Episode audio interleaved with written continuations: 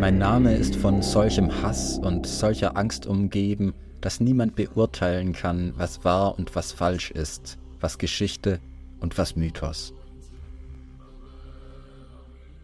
Ja, herzlich willkommen zur vierten Episode von Alle Zeit der Welt. Heute beschäftigen wir uns mit einer meiner Lieblingslebensgeschichten der neueren Geschichte des 20. Jahrhunderts, dem Leben von Roman von Ungern-Sternberg. Äh, Roman war ein exzentrischer antikommunistischer Führer im russischen Bürgerkrieg. Seine Weltanschauung bestand aus einer recht merkwürdigen Kombination aus Erzmonarchismus, einer Mischung aus buddhistisch-religiöser Mystik und einer Faszination für die zentralasiatische Nomadenkultur. Trotz dieser unorthodoxen Mischung wurde Ungarn Sternberg während seines Lebens der einzige europäische Khan, jedenfalls den ich finden konnte historisch. Äh, dabei soll es heute nicht nur darum gehen, einen möglichst guten Eindruck in das Leben und die Abgründe Romans zu vermitteln, sondern auch mit einigen der vielen Mythen und Falschaussagen aufzuräumen, die in Geschichtspodcasts und Büchern so über ihn kursieren. Auch ich selber habe euch beiden sicherlich schon nach ein paar Bier äh, Geschichten über den, den Khan aus Europa erzählt, der äh, in den 20er Jahren der Nachfolger von Genghis Khan werden wollte. Und bei der Recherche für den heutigen Podcast muss ich sagen, musste ich einige meiner eigenen Meinungen und Eindrücke über ihn ausräumen. Im deutschsprachigen Raum der Weiße Baron so gut wie vergessen. Anders in der Mongolei, wo man sich noch heute immer mit ihm beschäftigt, in der Schule, in Büchern, in regelmäßigen Zeitungsartikeln. Zuletzt widmete die Zeitung Hotolbo, blauer Punkt, ungern Sternberg eine ganze Seite. Das öffentliche Interesse an ihm speist sich nicht zuletzt aus dem Gerücht, dass immer noch irgendwo in der Mongolei sein Goldschatz vergraben liegt, quasi als Äquivalent zum noch ungefundenen Grab Genghis Khans. Zwischen der Propaganda der Roten Armee, die ihn als wahnsinnigen Schlechter darstellte, der mongolischen Geschichtsschreibung mit ihrem gespaltenen Verhältnis zu der Figur von Ungern Sternberg und theosophisch und völkisch geprägten Romanen über sein Leben ist es nicht immer leicht zum historischen Kern äh, durchzustoßen. Wir werden es heute trotzdem versuchen. Ich hoffe, äh, ihr habt Spaß auf dieser Reise ins äh, 20., frühe 20. Jahrhundert. Baron Roman Fjodorowitsch oder Robert Nikolai Maximilian von Ungarn-Sternberg entstammt einer deutsch-baltischen Familie. Er wurde am 29. Dezember 1885 im österreichischen Graz geboren. Ich habe bei der Recherche immer wieder die Aussage gefunden, dass der Name also ungern Sternberg, an sich bereits auf den tief verwurzelten Antisemitismus hinweisen würde, äh, der in der Familie herrschte. Äh, und vor allem bei ihm persönlich, weil, Zitat, er später seinen Namen in, in ungern von Sternberg änderte. Dabei handelt es sich aber nach allem, was ich jetzt lesen konnte, nur um schlechte Recherche.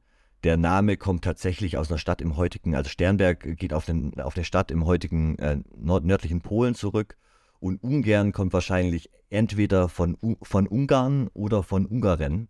Auch Roman selber hat sich auf das von Ungarn bezogen und da eine äh, fiktive Herkunft, äh, die bis auf Genghis Khan zurückging, äh, stilisiert. Ähm, ähm, aber ähm, genau. Von seinen Gegnern erhielt er während des russischen Bürgerkriegs Spitznamen wie der Rote Baron, der Blutige Baron, der Weiße oder der Schwarze Baron. Es war quasi alles dabei. Warum konnten die sich nicht auf eine Farbe festlegen? Warum hatte er, also roter Baron, blutiger Baron, das ergibt Sinn. Warum weiß, warum schwarz? Also, ja, weiß man das? Ja, weißer Baron geht auf jeden Fall auf, auf seine Rolle als äh, antikommunistischer Warlord zurück, also als einer, der die Roten bekämpft hat. Und die Monarchisten im russischen Bürgerkrieg waren als die Weißen bekannt. Rote Armee gegen Weiße Armee. Es gab dann noch die Schwarzen und die Grünen Truppen, die aber eigentlich eher Anarchisten waren. Äh, von daher, das roter Baron und schwarzer Baron finde ich eigentlich äh, sehr rätselhaft. Blutig und weißer Baron macht dann relativ Sinn. Wenige Jahre nach seiner Geburt brachten ihn seine Eltern dann nach Reval, das heutige Tallinn, äh, was damals äh, zum russischen Zarenreich gehörte. Äh, seine Mutter, Sophie Charlotte von Ungern-Sternberg, war eine geborene von Wimpfen und sein Vater war Theodor Leonhard Rudolf von Ungern-Sternberg. Die Heirat war eine aristokratische Zweckheirat. Die von Ungerns hatten als alteingesessene baltendeutsche Familie Legitimität, aber waren in großen Geldnöten, während die von Wimpfens aus Süddeutschland stammten und viele Winzereien besaßen und sich ihren Adelstitel erst in der Generation davor gekauft hatten. Von daher haben die einen Geld gesucht und die anderen Legitimität. Das hat äh, auf, auf dem Papier sehr gut gepasst. Äh, was wisst ihr denn über die Baltendeutschen im Allgemeinen? Ich glaube, wir müssen einen kurze, kurzen Rückblick wagen in, in, die, in die Geschichte der Vorfahren von, von Roman. Zu wenig vermutlich. Der baldendeutsche Adel stammt von Kreuzzüglern, Abenteurern und Händlern ab, die sich ab den Kreuzzügen ins Baltikum ab dem 12. Jahrhundert ähm, dort angesiedelt haben und die bis zum Zerfall des deutschen Ordensstaates, der den Bereich äh, rund ums Baltikum 400 Jahre beherrscht hat, dann quasi äh, im 16. Jahrhundert, äh, geriet das Baltikum immer stärker unter die Herrschaft der benachbarten Staaten, also Polen, Litauen, Schweden und Dänemark. Der deutsch-baltische Adel konnte sich aber unter den verschiedenen Herrschern seine Privilegien weitgehend bewahren. Die haben dann kooperiert und wurden in die verschiedenen Aristokratien der Länder integriert. Es gibt auch äh, von Ungarn Sternbergs, die quasi finnische Adelstitel haben, schwedische Adelstitel, dänische, also polnische, alle möglichen. Der gesamte Bereich kam dann nach dem großen Nordischen Krieg 1721 unter russische Herrschaft und äh, sie wurden dann als kleine Minderheit zum Hauptpool für die Rekrutierung von Offizieren im Russischen Reich insgesamt und sind damit in der, in der Militärgeschichte des Russischen Reiches ab 1721 extrem überproportional vertreten im Vergleich zu ihrer tatsächlichen, ihrem, ihrem tatsächlichen Anteil an der Bevölkerung. Äh, so überproportional, dass äh, verschiedene Historiker sogar schon Nummerierungssysteme eingeführt haben um die vielen deutschen, gleichen, sich ständig wiederholenden Namen in der russischen Armee irgendwie zu, zu klassifizieren und zu unterscheiden. In dem Roman von Ferdinand Ossendowski beschreibt Roman seine Familiengeschichte wie folgt. Er schloss die Augen, rauchte, während er sprach, und stürzte seine Sätze heraus, ohne sie zu beenden, als würde ihn jemand daran hindern, sie zu formulieren. Die Familie Ungarn von Sternberg ist ein altes Geschlecht, eine Mischung aus Deutschen und Ungarnhunnen aus der Zeit Attilas. Meine kriegerischen Vorfahren haben an allen europäischen Kämpfen teilgenommen. Sie nahmen an den Kreuzzügen teil und ein Ungarn wurde unter den Mauern von Jerusalem getötet, als er unter Richard Coeur de Lion kämpfte. Auch der tragische Kreuzzug der Kinder wurde durch den Tod des elfjährigen Ralf Ungarn gekennzeichnet. Sogar bei den glorreichen Kinderkreuzzügen. Wahnsinn. Als im 12. Jahrhundert die kühnsten Krieger des Landes an die Ostgrenze des Deutschen Reiches gegen die Slawen entsandt wurden, war auch mein Vorfahre Arthur unter ihnen, Baron Halsa Ungern Sternberg. Hier bildeten diese Grenzritter den Orden der Mönchsritter oder Germanen, der mit Feuer und Schwert das Christentum unter den heidnischen Litauern, Esten, Letten und Slawen verbreitete. Seitdem hat der Ritterorden der Germanen unter seinen Mitgliedern immer auch Vertreter unserer Familie gehabt. Als der, als der Germanenorden im Grunwald unter den Schwertern der polnischen und litauischen Truppen unterging, wurden dort zwei Freiherren Ungarn von Sternberg getötet. Unsere Familie war kriegerisch, mystisch und asketisch veranlagt im 16. und 17. Jahrhundert hatten mehrere Freiherren von Ungarn ihre Burgen in den Ländern Lettland und Estland. Viele Legenden und Sagen ranken sich um sie. Heinrich Ungarn von Sternberg, genannt Ax, war ein wandernder Ritter. Die Turniere in Frankreich, England, Spanien und Italien kannten seinen Namen und seine Lanze, die die Herzen seiner Gegner mit Angst, mit Angst erfüllte. Bei Cadiz fiel er unter dem Schwert eines Ritters, der ihm Helm und Schädel spaltete. Baron Ralf Ungern war ein Raubritter zwischen Riga und Reval. Baron Peter Ungern hatte seine Burg auf der Insel Dago in der Ostsee, wo er als Freibeuter die Handelsschiffe seiner Zeit beherrschte. Beherrschte heißt Ausraub. Jahrhunderts gab es auch einen bekannten Baron Wilhelm Ungern, der als Bruder des Satans bezeichnet wurde, weil er ein Alchemist war. Mein Großvater war ein Freibeuter im Indischen Ozean, der seinen Tribut von den englischen Händlern bezog, deren Kriegsschiffe ihn mehrere Jahre lang nicht einholen konnten. Schließlich wurde er gefangen genommen und dem russischen Konsul übergeben, der ihn nach Russland brachte, wo er zur Deportation nach Transbaikalien verurteilt wurde. Das gibt uns schon einen ganz guten Einblick in, was der erwachsene Roman für ein Mensch war, was er von sich hielt, was er für ein Weltbild hatte diese Geschichte hat er anscheinend äh, Ossendowski erzählt, als dieser ihn in der Mongolei in den 1920er Jahren getroffen hat, als äh, Roman gerade seine aktive Militärzeit hatte quasi und war eins der erfolgreichsten Bücher, die jemals über Roman von Ungarn Sternberg geschrieben wurden und ganz viel von seinem Bild im Westen mitgeprägt haben. Wir werden später noch mehr Ausschnitte davon behandeln. Wichtig ist zu wissen, dass Ossendowski äh, viele Hüte hat, trug in seinem Leben. Der war Autor, der war Wissenschaftler, der war Esoteriker. Äh, er war Theosoph und äh, stellt Ungarn immer wieder in diese Ecke. Und deswegen muss man immer im Hinterkopf behalten, dass das natürlich eine rom romantisierte Version einer Begegnung ist, die vielleicht tatsächlich so stattgefunden hat.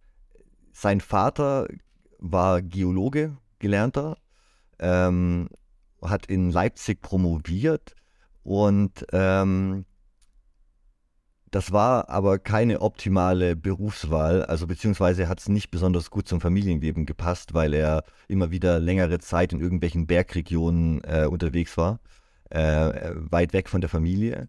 Äh, und 1891 äh, ließen sich dann auch seine Eltern scheiden, nachdem die Familie ihn bei den Vater bei einer seiner geologischen Arbeiten in den Kaukasus begleitet hatte und eine ältere Schwester von Roman bei der Reise gestorben ist die, da die beiden Eltern protestantisch-evangelisch waren, war die Scheidung an sich relativ unkompliziert. Man musste nur äh, damals schon ein Formular ausfüllen und damit war die Scheidung eigentlich durch. Der Vater schrieb als Begründung in das Scheidungsdokument nur einen einzigen Satz, Wunden, die nicht mehr heilen können. Er, er verbrachte, also der Vater verbrachte nach der Scheidung auch mehrere Jahre in einer Nervenheilanstalt, litt also an irgendeiner Art von psychischen Krankheit, die sich nicht äh, genauer definieren lässt das wurde später von Biografen immer wieder benutzt, um zu sagen, schaut her, der Vater von Roman war ein bisschen wahnsinnig. Äh, sicherlich hat es auf den Sohn abgefärbt. So, so einfach wollen wir es uns heute hoffentlich nicht machen in der Erklärung von ihm. 1894 heiratete seine Mutter dann einen alten anderen Baltendeutschen. Sie hat auf jeden Fall einen Typ äh, mit einem ähnlich aristokratisch langen Namen Oskar Anselm Hermann von Heuningen-Hune. Von 1900 bis 1902 besuchte Roman dann das Nikolaus das erste Gymnasium in Reval, das es heute anscheinend noch gibt, unter anderem Namen. Und von 1903 bis 1905 war er auf der Marineoffizierskadettenanstalt zu St. Petersburg. Seine Noten waren eher unteres Mittelmaß zu der Zeit, er war kein besonders guter Schüler, aber er begann sich intensiv für fernöstliche Philosophie, Religion und Geschichte zu interessieren in dieser Zeit. Und dieses Faszinosum hat ihn sein Leben lang äh, nicht mehr verlassen und auch seine, weitere, seine weiteren Entscheidungen ganz stark beeinflusst. 1905 brach er dann als junger Mann auf, um am russisch-japanischen Krieg teilzunehmen.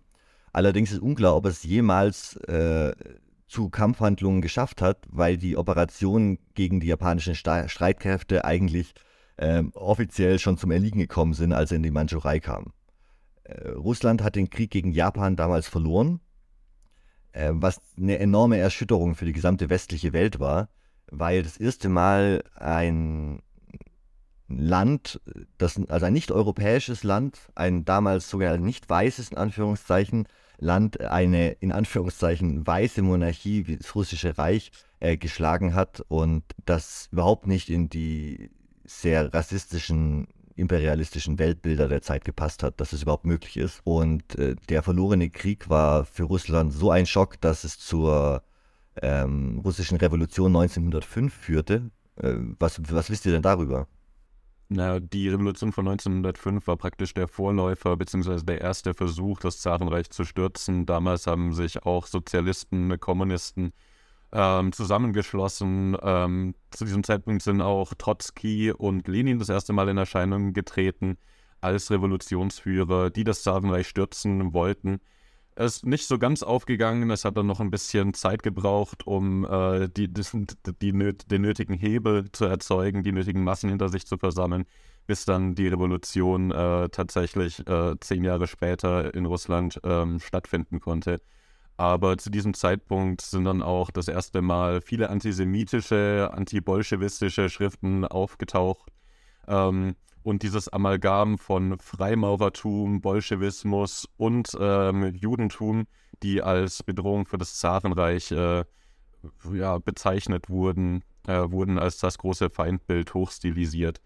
Äh, sein Elternhaus wurde 1905 von den Bauern niedergebrannt, was er, glaube ich, nie so richtig verkraftet hat im Nachhinein und nur dazu geführt hat, dass er das alles verdammt hat und der, der Meinung war, dass nur das alte monarchistische System den Menschen Orientierung geben kann. Aber das Scheitern davon hat dazu geführt, dass man neue Wege suchen musste zu der Zeit. Intellektuell wie religiös, da passte Roman perfekt, perfekt in seine Zeit. Die Verderbtheit der Revolution. Hat jemals jemand außer dem französischen Philosophen Bergson und dem gelehrtesten Tashi Lama in Tibet daran gedacht? Der Enkel des Freibeuters zitierte wissenschaftliche Theorien, Werke, Namen von Wissenschaftlern und Schriftstellern, die Bibel und buddhistische Bücher, wobei er Französisch, Deutsch, Russisch und Englisch vermischte und fuhr fort. In den buddhistischen und altchristlichen Büchern lesen wir strenge Vorhersagen über die Zeit, in der der Krieg zwischen den guten und bösen Geistern beginnen muss. Dann muss der unbekannte Fluch kommen, der die Welt erobern, die Kultur auslöschen, die Moral töten und alle Menschen vernichten wird. Seine Waffe ist die Revolution. Bei jeder Revolution wird der bisher erfahrene Intellektschöpfer durch die neue rohe Kraft des Zerstörers ersetzt. Er wird die niederen Instinkte und Begierden in den ersten Rang stellen und halten. Der Mensch wird sich immer weiter vom Göttlichen und Geistigen entfernen. Der große Krieg hat bewiesen, dass die Menschheit zu höheren Idealen aufsteigen muss, aber dann erschien jener Fluch, den Christus, der Apostel Johannes, Buddha, die ersten christlichen Märtyrer, Dante, Leonardo da Vinci, Goethe und Dostojewski gesehen und gespürt haben. Er erschien, drehte das Rad des Fortschritts zurück und versperrte uns den Weg zur Göttlichkeit.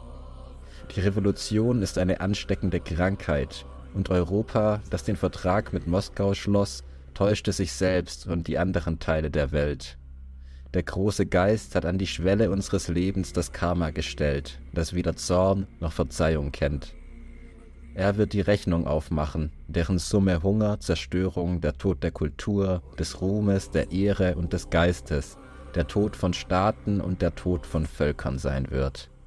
Ich sehe bereits dieses Grauen, diese dunkle, wahnsinnige Zerstörung der Menschheit. Wie man sieht, äh, ein glühender Antikom Antikommunist und Antirevolutionär.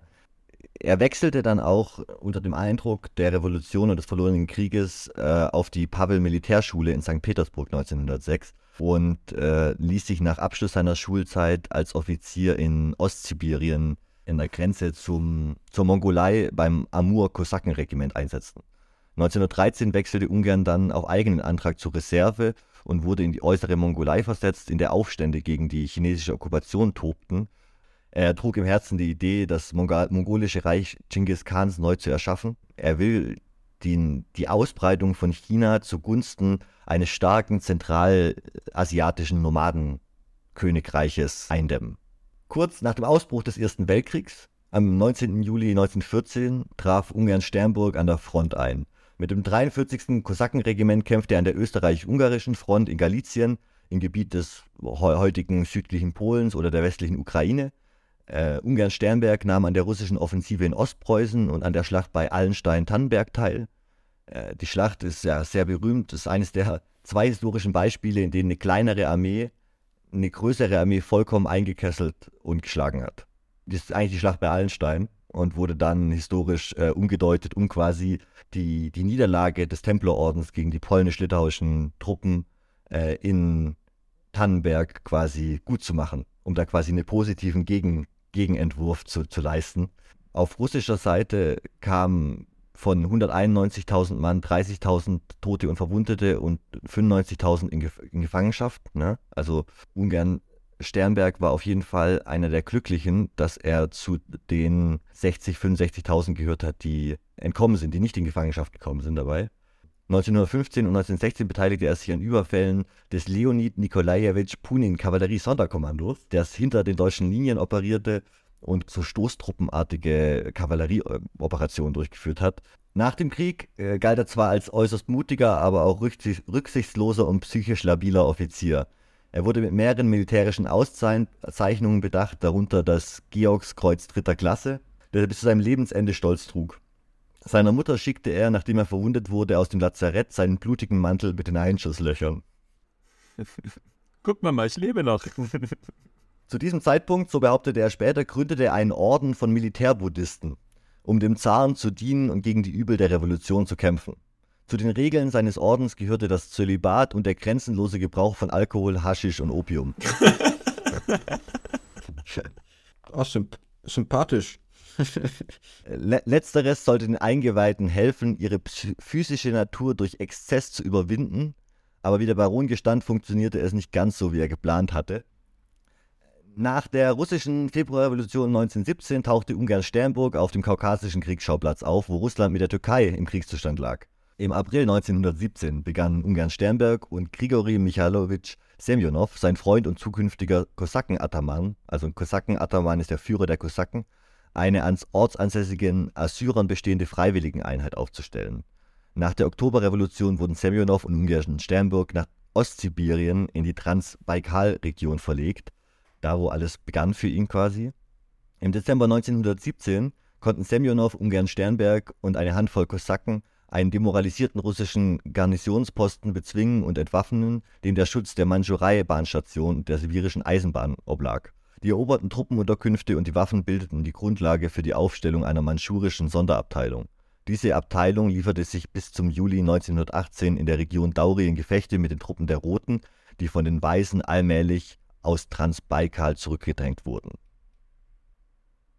Ungarn Sternburg wurde in Anerkennung seiner Verdienste der Dienstgrad des Generalmajors verliehen. Semjonow ernannte ihn zum Kommandanten der Bahnstation Daurien und betraute ihn mit der Aufstellung militärischer Einheiten, die die Roten bekämpfen sollten. Im Februar bis September 1919 befand sich Ungarn Sternburg äh, in der Mandschurei und in China. Er stellte Kontakte zu monarchistischen Kreisen her und bereitete ein Treffen Semjonows mit dem mandschurischen Kriegsherrn Zhang Suilin Zhang Zolin vor. Im Juli 1919 heiratete er die mandschurische Prinzessin Ji. Diese war Roman von Ungarns erste und einzige Heirat. Die Zeremonie fand nach orthodoxem Brauch statt, also russisch-orthodox. Seine Gattin erhielt den Namen Elena Pavlova Ungarn-Sternberg. Für diese Heirat gab es auch einen politischen Grund. Natürlich, es sind Adlige. Äh, war eine Prinzessin der Manchu-Dynastie und eine Verwandte des Generals Zhang Qiwu, des Befehlshabers der chinesischen Truppen auf der anderen Seite der Eisenbahnlinie von, von Ungarns Lager, praktisch. Inoffiziell wollte sich Roman wahrscheinlich auch in die Nähe des zukünftigen Throns seines erdachten Reiches bringen. Äh, in die Königsfamilie der, der Qing-Dynastie eingeheiratet zu sein, ist immerhin eine deutlich bessere ähm, Legitimation als eine erfundene Ahnenlinie zu Genghis Khan und den Hunnen unter Attila. Ne? Ähm, hast du nicht gemeint, sie hätten sich selbst ein Zölibat auferlegt, die Truppen? Wie kommt es, dass äh, Roman äh, dann doch die Heirat anstrebt? Aus politischen Gründen. Also das ist alles. Und, und, und diese ganze, also es gibt auch genug äh, Berichte über, über Vergewaltigungen durch seine Truppen. Ähm, wie, wie, wie hart er das Zölibat jetzt tatsächlich durchsetzen konnte, ist eine andere Frage. Ich glaube, das war eher sein Ideal in seinem militärischen, selbsterdachten militärisch-buddhistischen Orden mit fiktiven 100 Mitgliedern, weißt du? Äh, mit äh, Chi hat sich Roman sein Leben lang äh, nur auf Englisch, in gebrochenem Englisch, verständigen können, weil Roman kein Manchu sprach und sie auch kein Mongolisch. Also Roman spricht zu dem Zeitpunkt fließend Mongolisch, ein bisschen Buryatisch, ein paar Lokalsprachen quasi noch. Ähm, Russisch, bisschen Französisch, Englisch, aber halt kein Manchu. Von daher ähm, Beziehungen ganz modern in gebrochenem Englisch. Du kennst es ja ganz gut, ja? Am 7. August 1920 wird dementsprechend die asiatische Kavalleriedivision in ein Guerilla-Kommando umgeformt, das Generalmajor Ungern Sternberg persönlich untersteht. Ne? Also er, er sagt jetzt, ihr seid jetzt nur auf mich persönlich eingeschworen äh, keine anderen Verbindungen mehr. Äh, und wir machen jetzt monarchistisches Königreich in der Mongolei. Am 26. und 27. Oktober und dann nochmal vom 2. bis zum 4. November greifen die Truppen von Ungarn-Sternburg die Hauptstadt an. Damals hieß die Urga, zwischendrin, äh, na, Urga war der Name für, für die Haupt Hauptstadt der Mongolei äh, im Volksmund. Der offizielle Name war Nisselhire und heute heißt Ulaanbaatar. Wir nennen sie Urga im Weiteren. Ähm, unter großen Verlusten wurden seine Truppen zurückgeschlagen. Etwa 60 Prozent der Offiziere von Romans Truppen fielen. Die chinesischen Truppen plünderten danach äh, Urgas Bevölkerung und einige Klöster vor Ort und äh, verboten Religionsausübungen und nahmen den mongolischen Führer, den achten, Bot den achten Khan Bot gegen, gefangen. Zahlreiche weitere Russen und Mongolen wurden inhaftiert. Nach dem Rückschlag zogen sich die Truppen von Ungarn-Sternburg in die Gegend stromaufwärts des Flusses Cherlen zurück. Zu dem Zeitpunkt bestand auf jeden Fall die asiatische Division aus noch 1460 Mann, während äh, in Urga 7000 Chinesen verteidigt haben. Ähm, die Chinesen hatten äh, Artillerie, Maschinengewehre und sich eingegraben in der Stadt, während die Truppen von, von Ungarn hauptsächlich Kavallerieeinheiten mit leichter Bewaffnung waren. Ne? Also äh, es, es, steht relativ schlecht für ihn. Er ist geschlagen in den Bergen. Die ersten Angriffe sind gescheitert und eigentlich sieht es aus, als könnte seine Geschichte hier enden. Ein Wahnsinniger, der versucht, mittelalterlichen Idealen nachzurennen und hier in den 20er Jahren in seine Schranken gewiesen wird von einem modernen Staat quasi. Ja?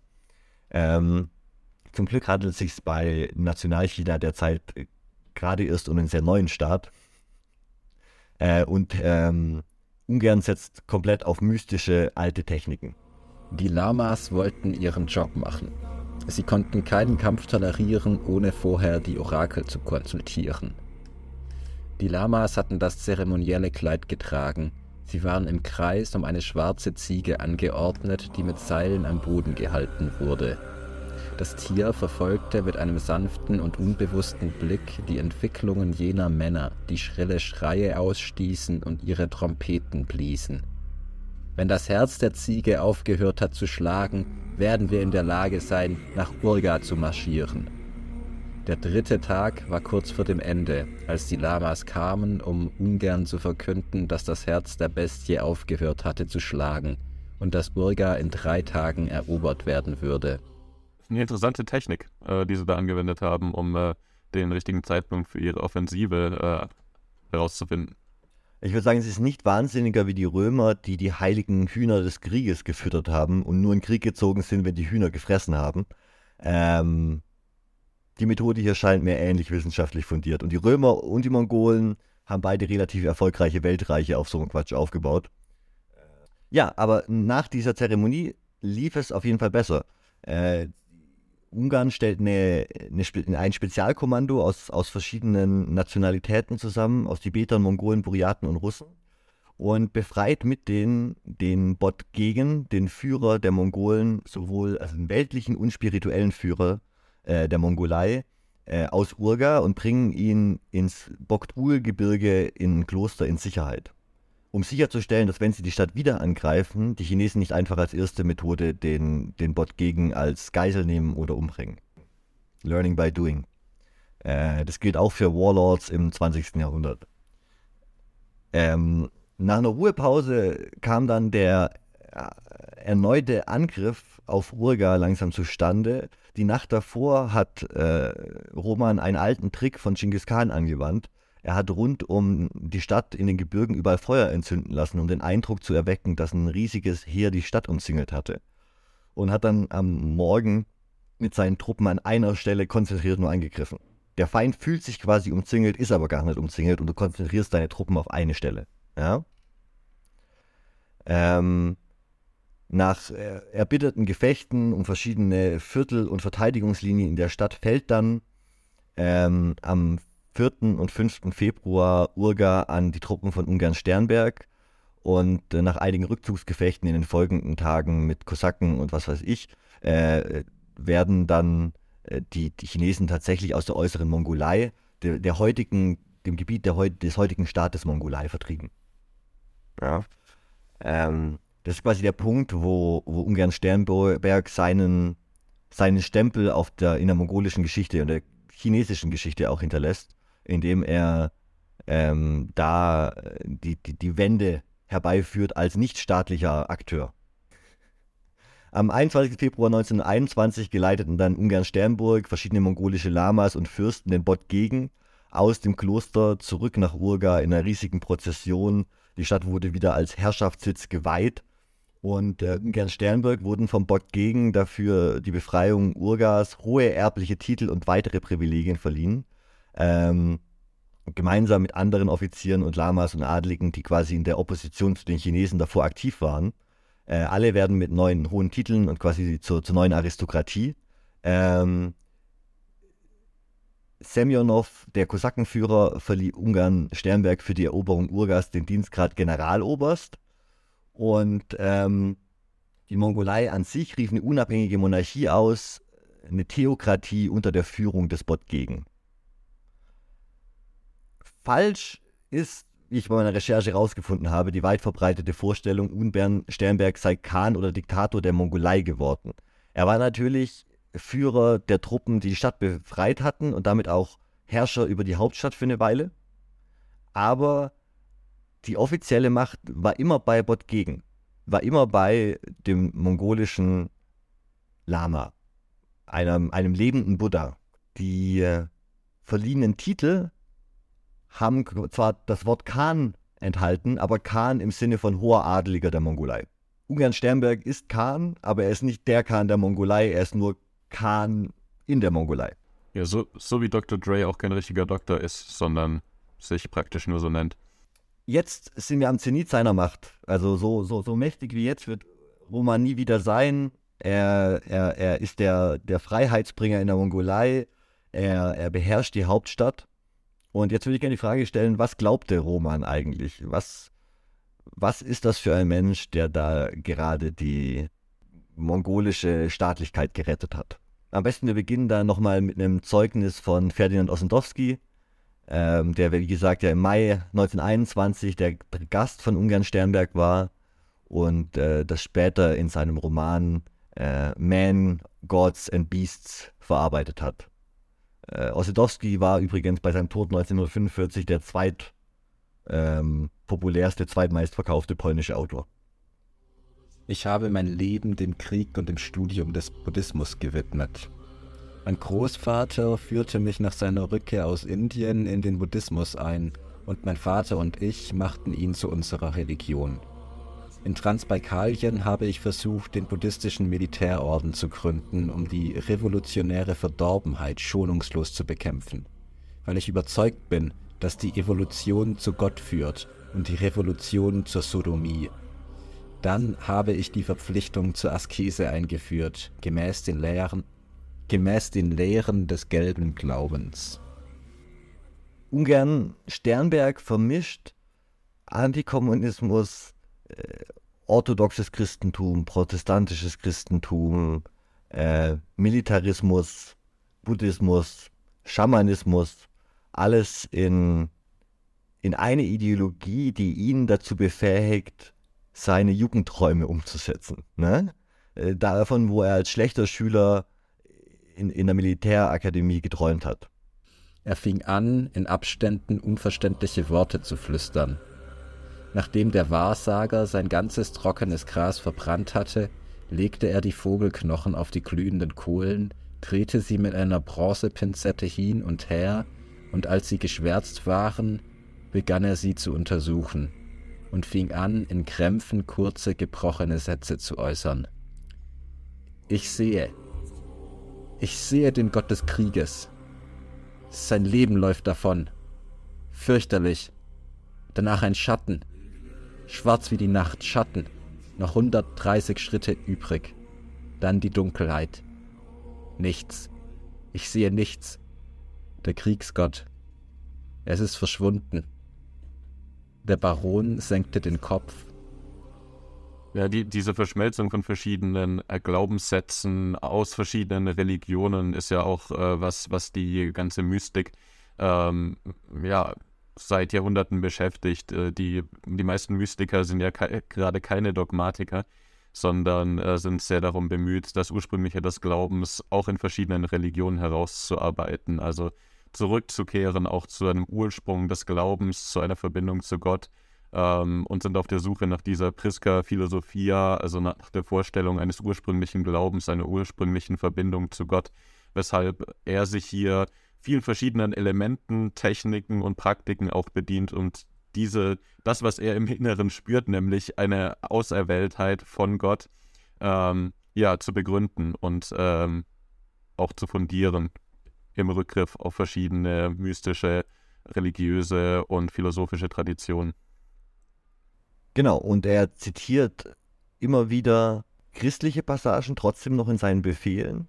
Befehl für die russischen Abteilungen auf dem Territorium Sowjetsibiriens Nummer 15. Urga, der 21. Mai 1921. Frieden, das höchste Geschenk des Himmels, ist notwendig. Im Kampf für den Frieden müssen wir die Taten ausführen, von denen der heilige Prophet Daniel spricht, der die grausamen Zeiten des Untergangs der Herren der Ausschweifung und Verwüstung und die Ankunft des Friedens in der Welt vorhergesagt hat.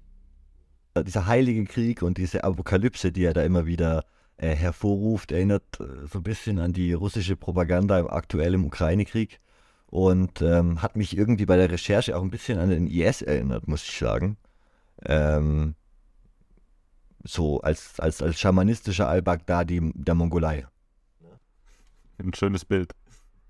Zur Herrschaft von Roman Ungarn in Urga gibt es zwei Versionen, die sich extrem voneinander unterscheiden. In der ersten Version war Ungarn Sternberg nach der Eroberung der Erste, der in Urga wieder für Ordnung sorgte, die medizinische Versorgung sicherstellte und das religiöse Leben in der Stadt wiederbelebte. Und dann gibt es die andere Seite, äh, die von zahlreichen Plünderungen in den ersten Tagen berichtet äh, und vor allem die Exekution und das Foltern von chinesischen, russischen und jüdischen Händlern in der Stadt. In den Wochen danach wurden mehrere Dutzend Juden von Kosaken getötet, die in ungern Sternbergs Namen oder Auftrag gehandelt haben sollen. Äh, ich habe Zahlen gelesen, dass ungefähr 10% der jüdischen Bevölkerung von Urga getötet wurden in, unter seiner Herrschaft. Zur gleichen Zeit wurde eine große Zahl von Russen exekutiert. Und schon bald nach seinem Einzug in die Mongolei nahm Ungarn Sternburg den nächsten Teil Step 2 seines monarchistischen Plans in Angriff, einen Feldzug gegen das Rote Sibirien und die Rückeroberung von Sibirien von den Kommunisten. Im Frühling teilte man die asiatische Kavalleriedivision in zwei Brigaden auf. Eine stand unter dem oberen Oberbefehl von Ungarn Sternberg, die andere unter dem von Generalmajor Resuchin. Die von Resuchin geführten Brigaden überquerten den Selenga und fielen in Sibirien ein. Äh, Ungarns Brigade verließ Urga und näherte sich langsam äh, russischen Territorium in Buryatien. Äh, gleichzeitig konzentrierte die russische, äh, die, die, Rote Armee äh, verschiedene Truppenverbände an der Grenze und ähm, nahm in den Wochen danach, als die asiatische Kavalleriedivision unterwegs war, Urga ein, ohne großen Widerstand. Am 11. und 13. Juni 1921 gab es dann zu mehreren kleinen Scharmützeln zwischen roten Truppen und Ungarn Sternberg. Dabei wurden die Truppen von Ungarn Sternberg äh, jedes Mal entscheidend geschlagen, aber Roman wurde nicht verletzt äh, und hat wie ein Besessener seine Pläne weiterverfolgt. Und nachdem dann die Truppen von ihm im Juli und August mehrmals äh, vor, auf der Flucht vor der Roten Armee ähm, Leute verloren haben, äh, wollte sich äh, Ungarn Sternberg dann in die Mongolei und weiter nach Tibet zurückziehen um von dort äh, den Kampf gegen den Kommunismus fortzuführen. Äh, Filippani Roncino schreibt zu diesem Moment in Romans Leben, er bewegte sich einsam in eine Richtung, die keine Beziehung mehr zur geografischen Realität des Ortes und zur militärischen Situation hatte. Im Postremo-Versuch, nicht sein Leben zu retten, sondern sich vor dem Tod wieder mit seinem eigenen metaphysischen Prinzip zu verbinden, dem König der Welt. Seine verzweifelte Wanderung zur untergehenden Sonne war eigentlich ein letzter Akt der Anbetung gegenüber dem Licht, das seine Heldentaten unterstützt hatte. Seine Männer wollten jedoch in die Mandschurei und sich mit anderen russischen Emigranten zusammenschließen und sprachen sich gegen die Weiterführung des Krieges aus. In beiden Brigaden der Division wurde konspiriert. Die Folge war, dass Resuchin am 17. August ermordet wurde. Am 18. August versuchten die Verschwörer ungern Sternberg zu erschießen. Der Plan scheiterte jedoch und er entkam. Er hatte sein Leben lang ein Talent, nicht vom Pferd geschossen zu werden. Auf seiner Flucht wurde er von einer Gruppe Mongolen aufgegriffen, die ihn aber gefesselt zurückließen, weil sie sich uneinig waren, was sie mit dem Khan ohne Reich und Gefolgschaft anstellen sollten. Am 20. August gelang es dann einem sowjetischen Kommando, Ungarn Sternberg festzunehmen. Ich habe leider keine Information darüber finden können, ob er immer noch gefesselt irgendwo rumlag, als sie ihn gefunden haben. Oder ob er zu dem Zeitpunkt schon wieder irgendwie ein Pferd hatte oder so, ja. Aber äh, er ist quasi innerhalb von einem halben Jahr vom Herrscher von Burga zu allein gefesselt in der Mongolei abgestiegen in einem kurzen Schauprozess am 15. September 1921 wurde der Baron zum Tod durch Erschießen verurteilt. Es war spannenderweise einer der ersten echten Schauprozesse, obwohl er noch sehr kurz war, aber hat im Endeffekt das Vorbild geliefert für die späteren Schauprozesse in der Sowjetunion. Der Richter fragte ihn, äh, warum er so viele grausame Taten begangen habe als Christ, äh, auch an Kindern. Ungern Sternberg antwortete lapidar, weil sie alle Sünder waren. So blickte er im September 1921 in die Gewehrläufe eines Exekutionskommandos. Das Urteil hatte bereits vor dem Prozess festgestanden, Lenin hatte es aus Moskau telegrafiert. Als der Bot-Gegen vom Tod Ungarn Sternbergs erfuhr, ordnete er an, dass in der gesamten Mongolei für den Toten gebetet werden solle. Also, was ist der weiße, rote, schwarze Baron für ein Mensch gewesen? War, war, was hat er geglaubt? War er Buddhist, Schamane, evangelisch, orthodox? Ich, ich denke, dass eine klare Einordnung wahrscheinlich nicht möglich und auch gar nicht sinnvoll ist. Vor seiner Hinrichtung trank Roman äh, Wasser aus buddhistischer Praxis, inhalierte den Rauch schamanischer Riten, küsste das Kreuz des heiligen St. Georg und vereint damit nochmal symbolisch alle Glaubensrichtungen, die ihn in seinem Leben begegnet und beeinflusst haben. Was nicht zu unterschätzen ist und oft vergessen wird in der Geschichte, sind die großen Auswirkungen, die dieses kurze halbe Jahr seiner Herrschaft in der Mongolei tatsächlich auf die, auf die Geschichte Zentralasiens und, und der Mongolei hatten. Der achte Botgegen, der mit, mit ihm so eng zusammengearbeitet hat und ihm seine, seine, seine Herrschaft verdankte, er verstarb 1924. Die Mongolei wurde daraufhin zu einer Volksrepublik erklärt. Trotzdem hat Ungarn Sternbergs Revolution eben dazu geführt, dass die Bolschewisten in die Mongolei eingefallen sind, weil das quasi weißes Territorium von Ungarn Sternberg war. Und äh, wahrscheinlich hätten sie es nicht eingenommen, wenn es noch unter chinesischer Herrschaft gewesen wäre. Das heißt, dann wäre die gesamte Mongolei wie Tibet, wie Ostturkestan Teil von China heute. Weil Ungarn Sternberg aber diese Invasion gestartet hatte und äh, äh, damit die Mongolei unfreiwillig oder aus seiner Perspektive sehr, sehr frei bewusst und, und äh, ja, gezielt in den russischen Bürgerkrieg mit reingezogen hat.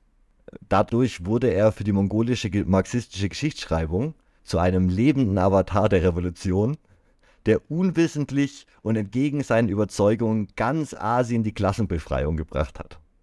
Ungarns militärische Niederlage wird damit zur Grundlage stilisiert für die sowjetisch-mongolische Freundschaft und war notwendig für eine wirkliche nationale Befreiung in dieser, in dieser Auslegung. Also da wird der glühende Antikommunist zu einem, zu einem Avatar der Revolution umgedeutet nach seinem Tod. Man kann es wirklich, egal was man macht in seinem Leben, man kann auf jeden Fall vereinnahmt werden. Ungarn Sternbergs politische Vorstellung von der Schaffung eines theokratischen Imperiums, das in der Lage ist, die Bolschewisten zu vernichten und langfristig die korrupte westliche Welt zu heilen, werden nicht besonders ernst genommen. Zum Glück muss man sagen, außer von einem kleinen Kreis von Radikalen, wie zum Beispiel, jetzt äh, kommen die großen Namen, äh, dem russischen Euro-Asianisten Alexander Dugin, Faschist, äh, dem italienischen esoterischen Traditionalisten Julius Evola, Faschist, und dem Führer der russischen nationalbolschewistischen Partei Nazwols, äh, Edward Limonov, Faschist, ähm, die, die sich im Nachhinein auf ihn bezogen haben. Also man muss sagen, Ungarn Sternberg wurde ähm, sowohl von marxistischer Geschichtsschreibung als auch von faschistischen Autoren äh, danach gern als so eine Art letzter Kreuzritter aufgegriffen und verarbeitet eine, beeindruckende Lebensgeschichte und ein interessantes Amalgam an Glaubenssätzen, äh, das er sich selbst geschaffen hat, um seinen militärischen Eifer, seine ähm, Bestrebungen, die Mongolei zu befreien und einen theokratischen Staat im Osten zu schaffen, ähm, ja, vorgebracht haben. Ein interessanter Mensch auf jeden Fall, der uns auch heute noch äh, ja, in rechten Kreisen äh, immer wieder begegnet. Du hast Alexander Dubin angesprochen, ähm, der ja mit als Chefideologe Russlands gilt, der ähm, dessen Tochter ja auch jetzt während des Ukraine-Krieges einem Anschlag zum Opfer fiel. Ähm, über Alexander Dugin können wir ja gerne auch mal eine Folge machen und ähm, ja, keine Ahnung, was man noch so dazu sagen kann, aber auf jeden Fall sehr interessanter Mensch, sehr interessanter Glauben und für, dafür, dass er sich so groß hoch angesetzte Ziele gesetzt hat, hat er doch einiges erreicht in seinem Leben.